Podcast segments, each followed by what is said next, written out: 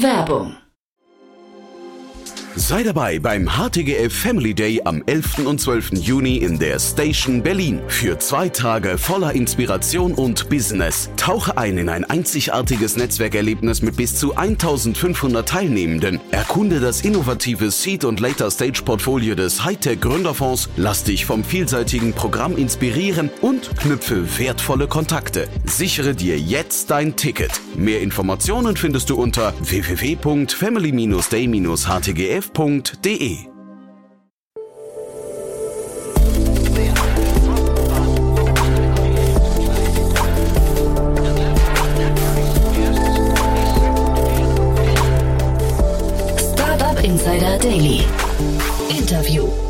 Ja, herzlich willkommen zu Startup Insider Daily. Mein Name ist Jan Thomas und heute geht es mal wieder um das Thema Politik, beziehungsweise es geht um den politischen Blick auf die Startup-Szene, denn ich spreche mit Verena Hubert. Sie ist Mitglied im Deutschen Bundestag und stellvertretende Vorsitzende der SPD-Bundestagsfraktion.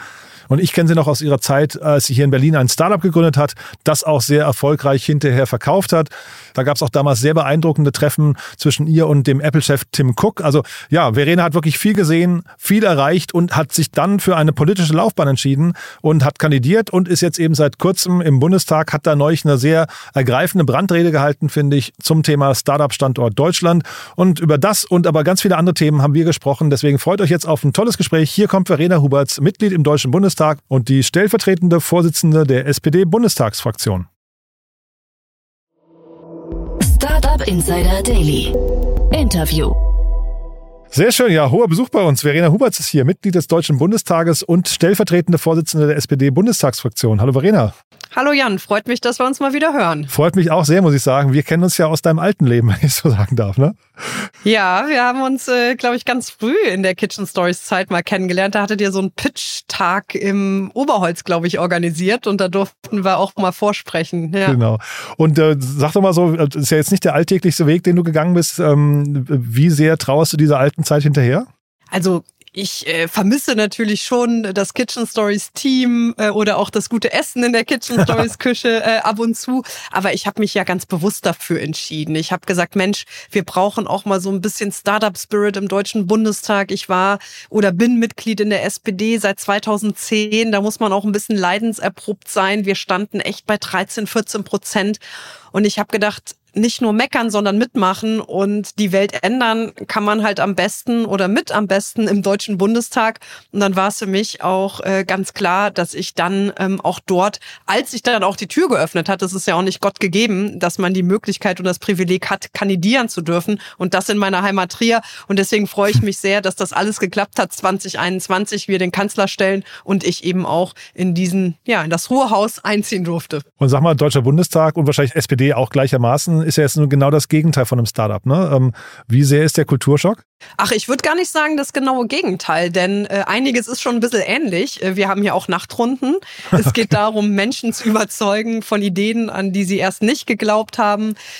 Es geht, ähm, ja, es ist irgendwie auch ein Marathon. Es geht um es gemeinsam irgendwie hinkriegen. Aber natürlich, ähm, es sind Prozesse, die du nicht selbst aufbaust. Also im Startup ist ja alles neu, alles schön, auch nicht alles schön. Das denkt man ja von außen immer sehr gerne.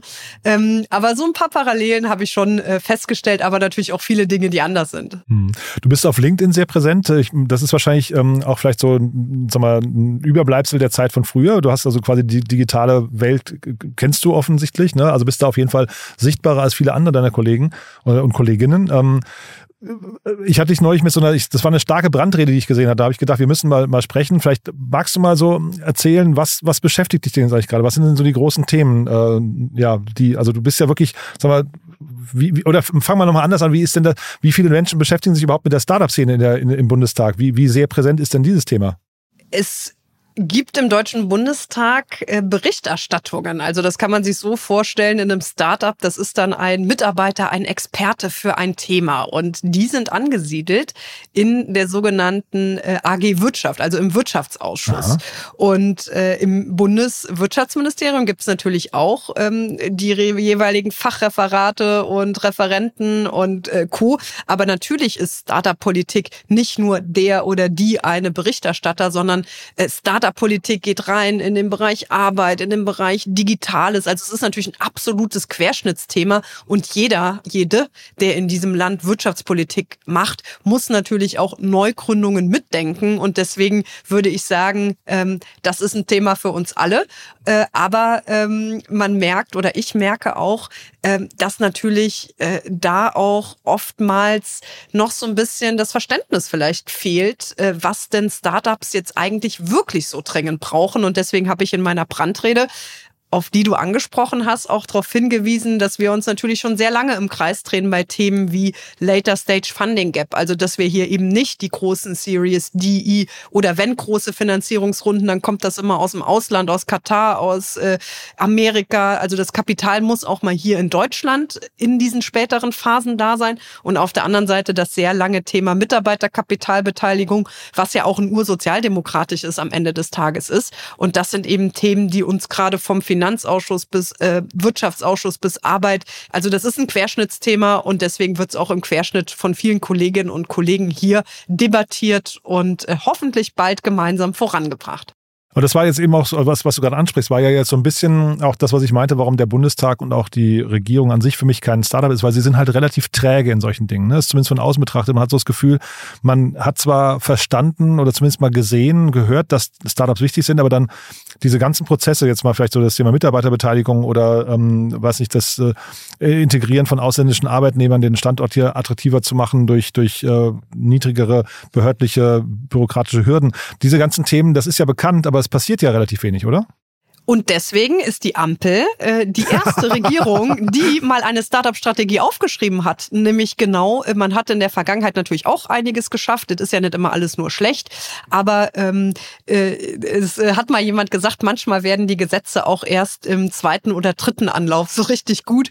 Und äh, das trifft äh, definitiv auf einiges zu. Aber klar, äh, es muss noch mal ein ganz anderer Fokus auf das Thema. Und das haben wir jetzt auch gezeigt mit dieser Startup-Strategie. Und die gilt es jetzt aber auch auch abzuarbeiten oder ähm, umzusetzen. Äh, vielleicht abzuarbeiten klingt so ein bisschen nach Dienst nach Vorschrift, denn es ist tatsächlich nicht Dienst nach Vorschrift, wenn man sich jetzt überlegt, wie kriegen wir mehr Frauen ins Gründen, wie kriegen wir mehr Kapital hin, wie werden die Anträge auch entspannter. Also äh, ich zum Beispiel habe mich damals, als ich in der Gründungsphase von Kitchen Stories mir den Exist-Antrag angeschaut habe, äh, dreimal umgedreht und gesagt, nee, danke, weil bevor ich das ein halbes Jahr mache, kann ich ja dreimal gründen. Und wir haben eben keinen Exist bekommen, weil es eben auch so super komplex war. Da hat sich schon einiges getan, aber wir können und wir werden auch noch besser werden. Mhm. Ich wollte mit dir jetzt wenig über Parteibücher sprechen, ne? aber äh, ich äh, trotzdem, ich erinnere mich, ich habe ungefähr vor einem, was nicht, anderthalb Jahren, glaube ich, den Thomas Jatzombeck hier zu Gast gehabt und der hat dann im, bei einem Thema Mitarbeiterbeteiligung, hat er, glaube ich, von Olaf Scholz von dem Blockierer gesprochen. Ne? Also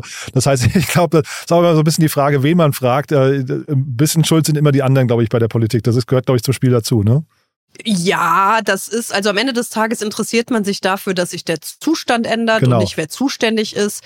Aber natürlich muss man auch sagen, ähm, das Thema Mitarbeiterkapitalbeteiligung liegt im Finanzministerium, in der Federführung und der letzte Entwurf hat ein wenig, und das ist ja auch ein Bedenken, der nicht ganz von der Hand zu weisen ist, dass man auch Missbrauch verhindern muss, wenn man die Türen zu so einem Instrument öffnet.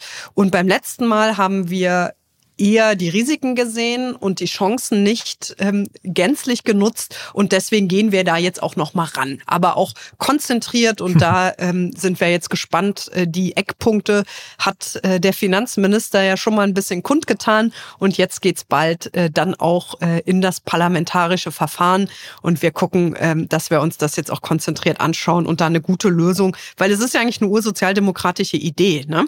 Ähm, nicht nur die wenigen, also die Gründer die Gründerin, der Venture Capital Fonds partizipiert an einem Exit, sondern vor allen Dingen dann auch die Mitarbeiterinnen und Mitarbeiter, die das Ding mit aufgebaut haben, die genauso wie wir Gründerinnen, Gründer an Ideen glauben und deswegen ist es halt auch so wichtig, ähm, dass das dann auch, äh, ja, dass es am Ende des Tages nicht die Mitarbeiter viel schlechter stellt als die Gründer ähm, und das äh, eben aber ordentlich zu regeln, ohne die Türen zu weit aufzumachen für Steuergestaltung. Das ist eben die Herausforderung, die klassischen Ziele zusammenbringen. Hm. Und wenn du sagst, wir gehen nochmal ran und schauen uns das nochmal an, ähm, war dann jetzt äh, das, das Bundesfinanzministerium zuvor schnell mit der Verkündung dessen, was da möglicherweise kommt oder wo stehen wir denn da gerade eigentlich? Ja, also ähm, ein Gesetz wird eingebracht ähm, meistens äh, mit Eckpunkten von einem Haus. So, jetzt hat der Finanzminister seine Eckpunkte vorgestellt und das ist ja auch äh, valides, äh, valides Vorgehen und irgendwo äh, ist das ja erstmal so der erste Aufschlag, äh, der erste Aufschlag. Die und öffentliche Meinung reinholen drum, schon mal, ne? Ja, äh, das auch. Aber jetzt wird erstmal der sogenannte Kabinetts, also im Kabinettsentwurf, ähm, also ein im Kabinett abgestimmter Referentenentwurf, der ist jetzt gerade in der Mache. Das heißt, das Wirtschaftsministerium, das Kanzleramt, alle können sich das jetzt anschauen und sozusagen ihre Meinung dazu geben. Dann gibt's noch eine Verbandsanhörung und dann kommt dieses Ding erstmal in den Bundestag. Und da gibt's ja dann auch nochmal zwei, drei Stufen mit erster Lesung, Anhörung, zweiter, dritter Lesung, Ausschussbefassung. Also so ein Gesetz, äh, es gibt so ein Gesetz, ein, eine Regel, die heißt, ein Gesetz verlässt den Bundestag nie so, wie, er, wie es reingekommen ist. Und das ist auch richtig, denn niemand hat ja die Weisheit mit Löffeln gegessen. Und nach all äh, den Perspektiven, die man sich dann anschaut, wird eben das Beste äh, aus diesem Vorschlag dann gemacht. Und deswegen ist es völlig in Ordnung, äh, dass man äh, was vorlegt. Vielleicht nicht unbedingt direkt übers Handelsblatt. Also, aber gut, äh, das war jetzt eine sehr individuelle äh, Gangart. Aber Hauptsache, wir kommen nach vorne und wer da wie operiert, das ist jetzt nicht meine Aufgabe. Ich freue mich, wenn wir in der Sache was Gutes hinkriegen. Und das kriegt ihr noch in der Legislaturperiode hin, würdest du sagen? Muss. Also wenn wir das nicht hinkriegen, äh, dann ähm, äh, das wäre sehr, also das muss, nein, natürlich. Ja. Ähm, aber in diesem Gesetz ist es ja nicht ein Mitarbeiterkapitalbeteiligungsgesetz, sondern das Gesetz heißt Zukunftsfinanzierungsstärkungs- äh, oder sonstiges Gesetz und ähm, oder Zukunftsfinanzierungsgesetz und da sind halt noch ganz andere Dinge dran, äh, von Specs bis Verlustkreise und so weiter. Und deswegen ist, man ist so schon immer wie so eine Operation, kann man sich vorstellen. Da müssen halt verschiedene Gewerke zu verschiedenen Paragraphen Paragraphen dann zusammenkommen. Und äh, deswegen ist es jetzt nicht minder komplex, aber das kriegen wir schon hin. Äh, dafür sind wir alle auch hier gewählt, um uns in unterschiedliche herausfordernde Dinge dann auch einzuarbeiten, uns Perspektiven anzuhören. Und deswegen ist ja auch der Austausch mit Verbänden, mit Unternehmen, mit aber auch Gewerkschaften, also ist ja auch ein Verband am Ende des Tages. Aber ja, äh, Politik ist schon Beteiligung per Excellence und da kann man sagen, Demokratie ist anstrengend, aber das Beste, was wir haben, denn jeder ähm, kann sich hier auch wirklich einbringen und es sagt nicht einer, das machen wir und bums wird's gedruckt und dann ist es im Gesetzblatt, sondern nein, es ist gelebte Partizipation. Und das sind jetzt auch die Themen, die dich am meisten beschäftigen? Oder warst du jetzt zum Beispiel, es gab ja gerade diese ähm, äh, Reformation des Investprogramms, des Zuschussprogramms für Business Angel. Äh, ist das auch ein Thema, wo du involviert warst? Nein, das ist eher, also wenn es um Förderrichtlinien gibt, ähm, das ist nochmal ein ganz anderes Paar Schuh, denn da kommt sehr viel aus der EU, was darf man, was darf man nicht. Ähm, das sind sogenannte Instrumente ähm, dann auch der Regierung. Also was mich tatsächlich gerade beschäftigt, ähm, ist nicht primär das Startup-Thema. Ich würde, ähm, würde sagen, das ist vielleicht ein Prozent, zwei Prozent meiner Zeit. Ach, wirklich? Äh, aber das, das große Thema ist tatsächlich, äh, wir sind in einem Krieg in der Mitte unseres Kontinents. Wir haben eine Inflation. Wir haben Unternehmen, die Energiesicherheit, die Planungssicherheit, die eine Antwort auf den Inflation Reduction Act wollen. Und wie kriegen wir es hin, dass wir diese Wirtschaft transformieren hin zu einem klimaneutralen Ort. Und ich habe zum Beispiel, letztes Jahr habe ich ähm, die Sta Strom- und Gaspreisbremse federführend verhandelt äh, im Wirtschaftsbereich. Ich habe CETA, also das Freihandelsabkommen mit Kanada, ähm, verhandelt. Zwischendurch geht's dann mal um das Thema, äh, ich bin ja für Bauen, für Wirtschaft und für Tourismus zuständig. Ähm, dann geht's dann mal um äh, das Thema Tierwohl und Stallausbau. Dann geht's um das Thema äh, Mietpreisbremse ähm, Wohngemeinnützigkeit. Also ich bin sozusagen äh, in meinem Themenumfeld so generalistisch unterwegs, ähm, dass äh, das Thema äh, jetzt äh, Startups natürlich überall mitschwingt, weil wenn wir gute wirtschaftliche Bedingungen haben, hilft das auch den Startups, wenn die hier einen guten Strompreis haben und wissen, auf was sie sich einlassen. Aber dass ich jetzt sage, ja, 95 Prozent, also es ist ja wirklich ein sehr generalistisches Vorgehen in der Tat. Ähm, ich will jetzt das Thema nicht oder den Bereich nicht zu sehr verlassen, aber weil wir jetzt gerade, du hast ja gerade ähm, die Inflation angesprochen, wir sehen ja jetzt gerade auch relativ viele äh, Streiks wieder. Ne? Die Gewerkschaften rufen eigentlich flächendeckend zum Streik auf. Wie ist da dein Blick darauf? Welche Rolle spielen Gewerkschaften noch in der Zukunft? Hoffentlich noch, also wir brauchen viel mehr Tarifbindung, als wir es derzeit haben. Und deswegen sind natürlich die Gewerkschaften auch ganz, ganz wichtig. Denn ähm, wenn man sich jetzt überlegt, äh, eine einzelne Person rennt zur Deutschen Bahn und will verhandeln, ist natürlich die Verhandlungsmacht eine ganz andere, als wenn man eine Organisation der vielen hinkriegt. Aber in der Realität ist es auch so, dass der sogenannte Organisationsgrad, also wie viele Menschen schließen sich einer Gewerkschaft an, immer geringer wird. Und damit ist es natürlich auch schwieriger, ähm, wenn man nicht mehr so viele Menschen vertritt, äh, dann auch gute Lösungen hinzubekommen. Und warum ist eine Tarifbindung wichtig?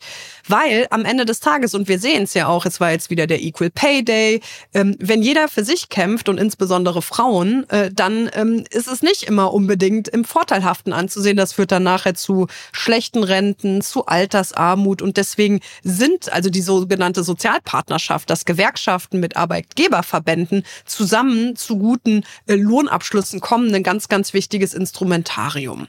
Und jetzt haben wir natürlich eine Situation, ähm, wenn bei uns mal zehn Prozent bei Gutverdienenden äh, die Lebenshaltungskosten steigen, das kriegt man irgendwie aufgefangen. Aber verdien mal 2000 Euro, 2500, 3000 Euro oder noch viel weniger, wenn du in Teilzeit nur arbeitest. Und dann ist es natürlich essentiell wichtig, dass in diesen Zeiten auch über Lohn etwas, äh, also dass ich von Arbeit leben können muss. Und das eine ist der Lohn, das andere ist aber auch, wie schaffen wir bezahlbaren Wohnraum, wie schaffen wir bezahlbare Energiekosten, wie kriegen wir ein Kindergeld so hin, dass wer weniger hat, auch mehr davon hat. Also es ist ja Gesamtkontext. Aber gute Arbeit, die sich lohnt, das ist natürlich Haupt-DNA der SPD. Und die Frage ist, wie stärken wir auch die Gewerkschaften in dieser New World? Also guck dir mal die Startups an, da gibt's fast keine Gewerkschaften. Nur wenn es mal knallt, wird sich bei Gorillas zusammengetan oder bei Lieferando. Und das ist eben etwas, wo ich auch eben eine ganz, ganz große, ja, eine ganz große Aufgabe für uns alle miteinander sehe, zu sagen, wie sieht auch das in der Zukunft aus? Hm. Ähm ich hatte neulich mit Daniel Wilche drüber gesprochen, über das Thema Gewerkschaften. Und da waren wir beide so ein bisschen der gleichen Meinung, dass eigentlich Gewerkschaften nicht nur auf, ähm, also das Thema Gehalt verstehe ich, was du gerade gesagt hast, äh, kann ich auch nachvollziehen, vor allem in den Niedriglohnsegmenten, aber das Thema lebenslanges Lernen und vor allem schnelles Weiterbilden in der, mit, mit digitalen Fähigkeiten, das fehlt ja eigentlich äh, flächendeckend komplett. Und das wäre ja eigentlich so ein Thema, wo die Gewerkschaften viel mehr noch ähm, leisten könnten für ihre Mitglieder, als jetzt einfach nur zu sagen, wir, wir fordern mehr Gehalt, einfach mehr Qualifikation sorgt ja auch für höhere Gehälter einfach automatisch, oder? Manchmal leider nicht, aber bestenfalls ist das so, äh, denn dann heißt es dann trotzdem wieder, ja, ja, nee, aber ist ja klar, dass du dich weiterentwickelst. Äh, und äh, nee, natürlich müssen wir sowohl vom Staat dafür sorgen, dass eben Qualifizierung auch entlohnt wird, dass die Unternehmen dabei unterstützt werden, auch in Qualifizierung ihrer Mitarbeiterinnen und Mitarbeiter zu investieren. Die Gewerkschaften spielen da natürlich auch eine Rolle, die setzen sich ja auch ein für Bildung, Bildungszeiten, ähm, aber auch Gewerkschaften sind ja auch insbesondere dann wichtig, wenn Transformation, also zum Beispiel jetzt Galeria Kaufhof. Jetzt gibt's verschiedene Läden und Standorte, die werden zugemacht. Da werden ähm, Transformationsverträge dann auch geschlossen und Transferverträge, wo man eben auch guckt, gemeinsam mit den Häusern, aber auch gemeinsam mit den Gewerkschaften vor Ort, mit der Arbeitsagentur, was passiert mit diesen Menschen? Ne? Also wie schaffen wir sie in neue gute Arbeit? Weil Kaufhof war vielleicht in allem nicht so ganz erfolgreich, wenn es darum ging, sich für die Zukunft aufzustellen. Aber die Frauen insbesondere, die dort arbeiten, die hatten tarifgebundene, solide, gute Arbeitsplätze, an denen sie auch hängen. Und die jetzt irgendwie mal schnell zu Amazon zu vermitteln, wo sie irgendwie schlechter bezahlt und kurzfristiger angestellt sind und nicht so viel Freude und Identifikation spüren, ist schon nochmal eine andere Kiste. Aber ja, Gewerkschaft soll auch diese Zukunft mitprägen. Und das bedeutet auch, wie machen wir uns zukunftsfit? Dann lass uns noch mal einen harten Cut machen. Ähm, jetzt kam ja gerade der Business Angel Report raus und vielleicht lass, lass uns mal die Finanzier Finanzierungssituation noch mal kurz angucken. Beim Business Angel Report, äh, ich weiß gar nicht, da warst du, glaube ich, Schirmherrin oder ich weiß gar nicht, auf jeden Fall bist du mir dort äh, auch mit mehreren Zitaten aufgefallen. Würde aber gerne mal vorher kurz das aufgreifen, was du vorhin gesagt hast, nämlich das Thema Later Stage Finanzierung. Ähm, also können wir vielleicht mal den gesamten Bogen schlagen. Erstmal die Frage, warum ist Later Stage Finanzierung, die aus dem Ausland kommt, äh, aus deiner Sicht nochmal ein Thema, wo man ran muss? Warum ist das überhaupt etwas, was man kritisieren müsste? Weil wir exportieren unseren Wohlstand. Warum soll der Emir in Katar davon profitieren, wenn Celonis erfolgreich ist? Beispiel. Also, ich sage nicht deutsches Geld für deutsche Firmen, aber wir lassen ja unheimlich Potenzial auf der Strecke. Was ist Later Stage? Later Stage bedeutet, ich habe ein Product Market Fit, ich bin schon erfolgreich, ich skaliere Prä-IPO und dann kommt jemand, äh, Beispiel BioNTech, bekommt 200 Millionen US-Dollar vom Staatsfonds aus Singapur. Mhm. Da denkt man sich doch, sorry Leute, wir mit Steuergeldern unterstützen die Forschung und geerntet wird dann woanders. Und ich will nicht, dass wir ähm, quasi nur noch ähm, deutsches Geld dann da haben, aber dass wir gar nicht die Möglichkeit haben, weil wir gar keinen Fonds haben, der mal so ein 100, 200 Mio-Ticket schreiben kann. Das ist doch peinlich. Und dann kommen die Feuerwehrleute aus Ontario und machen hier die, die Dinger. Ne? Also auf der einen Seite, wir verlieren Potenzial. Auf der anderen Seite sind es auch nicht nur, sorry, gegen die Feuerwehrleute ist es jetzt nicht gerichtet, mhm. lupenreine Demokraten, die, also selbst wenn es Vision Fund heißt oder Sequire, muss man sich ja mal anschauen, wer deren LPs sind. Also wer deren Investoren in den Fonds sind. Und dann kommst du nämlich ganz schnell in äh, diese nicht demokratischen Länder à la Katar. Und das finde ich ist schon ein Riesenproblem, dass wir mit unseren Ge äh, Geschäftserfolgen dann äh, so etwas stürzen. Und deswegen sage ich, es ist einfach nur ein Win-Win, wenn wir auch davon profitieren, was in diesem Land erfolgreich läuft und hier auch mit dabei sein können. Und in wessen Richtung adressierst du das? Also wer hätte jetzt diese 200 Millionen Dollar in Deutschland oder Europa schreiben können oder schreiben können sollen? Deswegen ist meine Forderung, und für die mache ich mich stark, und da sind wir auch dran, dass wir hier wirklich mal einen Zukunftsfonds bekommen, einen echten, der nicht irgendwie hier mal 400 Mio zu KfW Capital gibt und da mal was äh, noch gibt, sondern wir brauchen wirklich einen großen Zielfonds, der wirklich auch mal genau solche Tickets machen kann.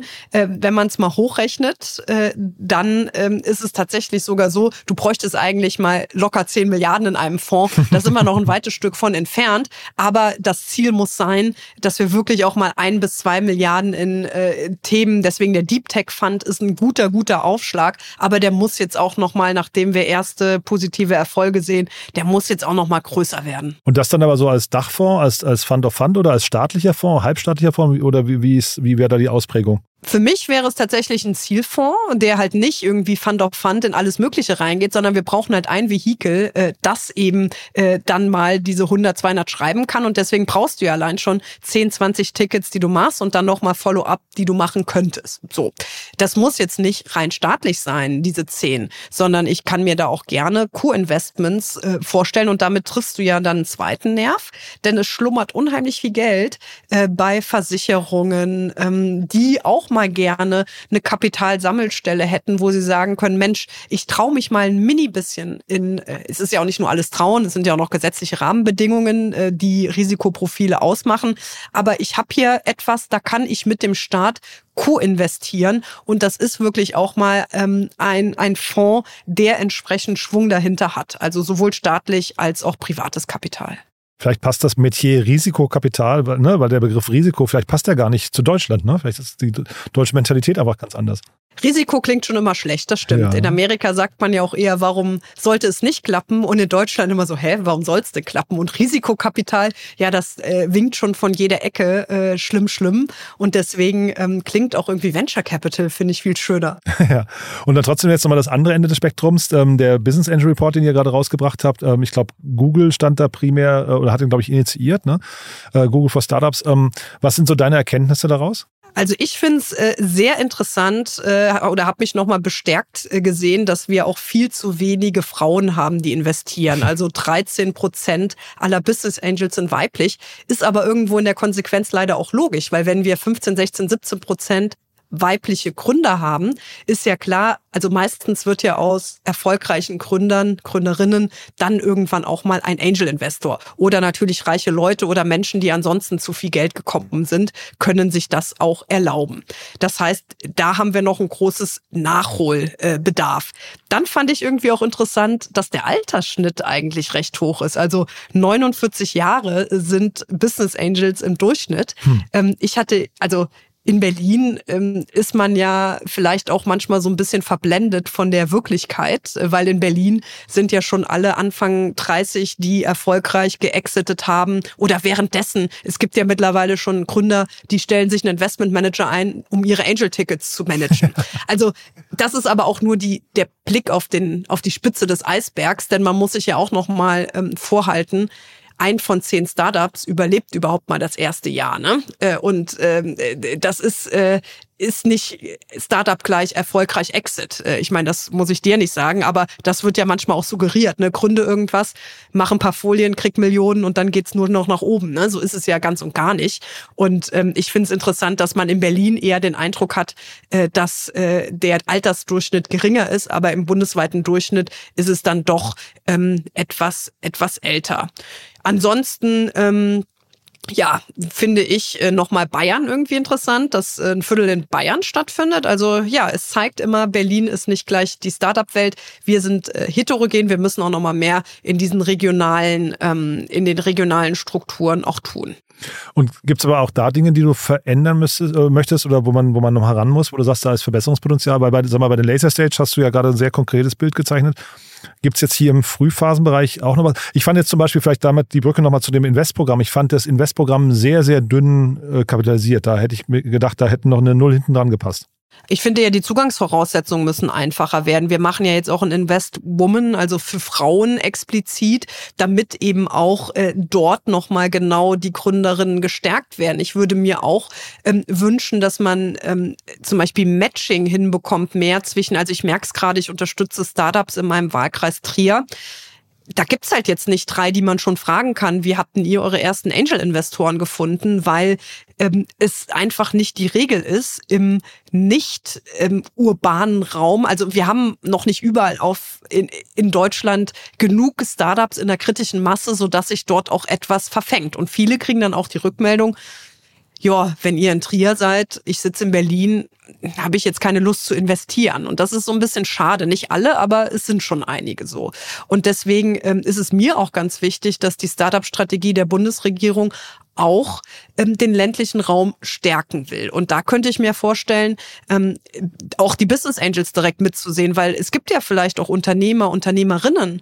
Äh, ich merke es ja auch bei mir, es gibt tolle Familienunternehmen im, im äh, Großraum Trier, ähm, die man aber jetzt auch mal, denen muss man ja auch sozusagen dieses Startup-Wissen mitgeben. Wie investiere ich denn in ein Startup? Wie bewerte ich einen Businessplan? Wie bin ich nicht der nervige Investor, der alle drei Tage anruft und irgendwie eine Strategiepräsentation will? Also dieses, ähm, ein Ökosystem entsteht ja, in dem beides da ist, in dem die Investorenseite gegeben ist, in dem aber auch die Startup-Seite gegeben ist. Also wir müssen auch ähm, Rollenbilder schaffen, damit mehr Menschen auch sagen, Mensch, ich traue mich vielleicht auch mal da rein, ähm, ohne dass das jetzt direkt, man spricht ja oftmals von Dump Money, ohne jetzt despektierlich zu sein, man will ja nicht irgendwie zehn golfende Zahnärzte aus der Nachbarschaft, sondern auch Leute, die Wissen weitergeben können. Aber wenn ich mir angucke, in welchem Bereich jetzt auch gegründet wird, Healthcare, Climate Tech, ja, dann kann ich aber auch den Solarhersteller äh, um die Ecke als validen und ähm, Smart Money Investor gut gewinnen. Aber die dürfen natürlich dann nicht direkt Angst haben, ähm, wie mache ich so eine Unternehmensbewertung. Also genau da nochmal für ähm, Wissenstransfer auch zu sorgen, damit eben auch da äh, Synergien und Netzwerke entstehen können wo du gerade die ganzen Deep Tech-Themen ansprichst, was ist aus deiner Sicht so das spannendste Zukunftsfeld für Deutschland? Ich meine, man muss ja, wir, wir alle wissen, die Automobilindustrie ist irgendwie wahrscheinlich kein, kein dauerhaftes Modell mehr, ne, um den, den Wohlstand hier zu erhalten. Was sind so die, die Startup Deep Tech Themen oder generell die Themen, die du siehst, die ähm, stattdessen irgendwann mal eine Rolle spielen könnten? Ich bin fest von dem äh, Themenbereich Climate Tech überzeugt, weil wir sind das Land der Tüftler und Ingenieure. Wir haben es einmal bei Solar verschlafen, das ging einmal nach China. Aber wenn wir uns jetzt anschauen, was wichtig wird, dann ist es der Wasserstoff. Dann ist es Solar 2.3.0, also nicht mehr die großen Panels, sondern die Farbe an der Wand, die Kachel, die integriert ist, die äh, Laterne, die mit auflädt. Ähm, also da haben wir jetzt wirklich nochmal eine Riesenchance. Beim Wasserstoff haben wir Companies wie Sunfire, die Elektrolyseure bauen. Ähm, wir haben aber auch innovative Forschung wie Marvel Fusion in, in München, die am Thema Kernfusion arbeiten. Also ähm, da ist doch jetzt ein riesengroßes Potenzial zu sagen, wie schaffen wir CO2-Neutralität mit all diesem Wissen der technischen Universitäten, der Industrienationen, die wir sind und wie kriegen wir das aber jetzt auch mal mit Schnelligkeit auf die Strecke. Und Dann sehe ich aber einen zweiten Bereich, wo wir wirklich auch eine Riesenchance haben. Und das ist der ganze Bereich Gesundheitswirtschaft, weil wir sind bei BioNTech mit mRNA vorne. Da passiert gerade jede, jede Menge, auch in Amerika, auch in China. Und da haben wir aber das Potenzial, jetzt mal nicht abgehangen zu werden, sondern auch vorne mitzuprägen. Und ja, bei Autos, äh, mal gucken, wo wir da landen. da wäre es gut, wenn wir nicht, äh, wenn wir, wenn wir weiter vorne mit dabei bleiben. Und ähm, ja, in der Krise wachsen die Chancen. Und ich finde, ähm, das Disruptive schaffen wir auch, wenn wir die neuen Unternehmen mit den Konzernen zusammentun, weil nicht alle Innovation entsteht ja in so einem in so einem Corporate selbst, also auch durch Zukauf, durch Investition, ohne natürlich zu verlangsamen. Mhm. Und da ist natürlich auch ein ganz, ganz äh, großes, ganz, ganz großer Hebel. Super. Du, dann sind wir mit meinen Fragen eigentlich durch. Ähm, vielleicht noch zum Schluss, ähm, noch zweieinhalb Jahre äh, Legislaturperiode. W wann war es eine gute? Was würdest du sagen? Was muss noch passieren? Oder wann war es eine schlechte, wenn, wenn bestimmte Dinge nicht erreicht wurden? Erstmal das Land weiterhin äh, durch diese Krise zu führen, ähm, dass ich, dass die Wirtschaft hier erhalten bleibt, dass die Menschen weiter äh, Dach über den Kopf und sich Essen leisten können. Das ist erstmal so äh, Base Case. Also das zu schaffen, ist ja auch erstmal nicht Gott gegeben ähm, in, in den Zeiten, in denen wir leben. Eine gute ähm, Legislatur war es, wenn wir das Deutschland-Tempo, das wir beim LNG-Terminal gezeigt haben, wirklich auch mal hier durchs Land rollen lassen dass wir die Windräder in sechs Monaten schaffen, dass wir äh, uns nicht ewig zerhaken in Planungsverfahren, dass wir wirklich diesen Startup-Spirit hier von der Verwaltung bis zu den Schulen irgendwo auch entfachen und damit hier eben die neuen Champions auch schaffen, die gemeinsam mit dem, was da ist, hier dieses Land auch in der Zukunft fit machen und äh, das nicht nur als Deutschland, sondern auch als Europa, denn die Antwort in all dem, was passiert, ist nie Deutschland zuerst, sondern vor allen Dingen EU äh, miteinander und nicht EU first, sondern ich sage sage immer EU fast, denn es dreht sich schnell und wir müssen schneller werden. Super. Das ganze Thema Behörden, die du gerade angesprochen hast, das habe ich dir jetzt erspart, weil ich da hätte ich auch noch ein paar Meinungen ja, dazu. Danke. Ja, gerne. gerne. Aber, aber ich finde, da, da braucht es trotzdem noch ein paar Signale, vielleicht mal irgendwann von der Regierung, dass man auch verstanden hat, dass, dass ähm, Bürokratie irgendwie, ja, ich weiß nicht, abgebaut werden kann, vereinfacht werden kann. Das, das wirkt auch irgendwie alles immer noch so ein bisschen irgendwie äh, 1990. Also äh, das kommt und das ist auch ein Versprechen. Ich meine, sonst brauchen wir hier als Ampel nicht weitermachen und das wird auch. Super. Verena, es war ganz großartig, dass du da warst. Hat super viel Spaß gemacht. Haben wir aus deiner Sicht was Wichtiges vergessen? Ich würde mir wünschen, dass mehr Menschen ähm, Politik, es fällt immer einfach zu sagen, ach, oh, ich lese jetzt hier irgendwie eine Schlagzeile oder guck mir irgendwie das 10 Sekunden Video an und warum kriegt hier keiner irgendwas hin? Ich würde mir wünschen, dass man sich ähm, mehr auch in einem tiefer gehenden Artikel, in einem Austausch mehr auch für die Perspektiven wieder interessiert, weil ich mache mir schon Sorgen in diesem Land über eine zunehmende Vereinfachung, eine zunehmende, ja, auch manchmal Resignation dessen, dass es sich ja eh nicht ändert. Und nein, ähm, wenn wir alle so denken, dann geht in diesem Land nichts voran. Und ich mache jetzt hier keinen Werbeblock, dass man in irgendeine Partei eintreten soll. Aber ich finde schon, Demokratie ist so wichtig und Demokratie lebt davon, dass Menschen auch dafür einstehen oder auch mal im Netz Netz gegenzuhalten, gegen einen Kommentar. Und wenn wir da alle mehr Brücken bauen und alle mehr das Miteinander suchen, dann wären wir schon mal äh, an einem ganz äh, so einem düsteren Ort, an dem manche Leute es manchmal zeichnen. Super, Verena. Tolles Schlusswort. Hat mir wirklich großen Spaß gemacht. Ganz lieben Dank, dass du da warst und ich freue mich auf eine Fortsetzung. Ja, danke dir auch, Jan, und bis bald wieder. Bis bald. Ciao. Ciao, ciao. Startup Insider Daily, der tägliche Nachrichtenpodcast der deutschen Startup-Szene. Ja, das war also Verena Huberts, Mitglied im Deutschen Bundestag und stellvertretende Vorsitzende der SPD-Bundestagsfraktion.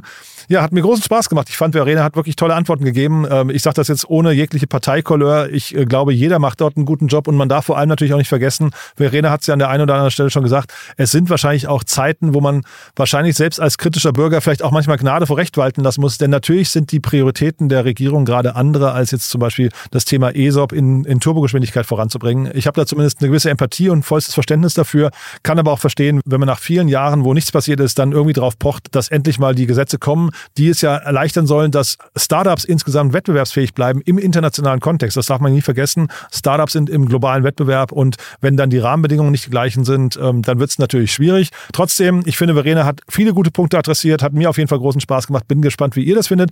Wenn es euch gefallen hat, wie immer die Bitte, empfehlt uns gerne weiter. Wir freuen uns immer über neue Hörerinnen und Hörer. Dafür vielen Dank an euch und ansonsten euch einen wunderschönen Tag. Hoffentlich bis nachher oder ansonsten bis morgen. Ciao, ciao.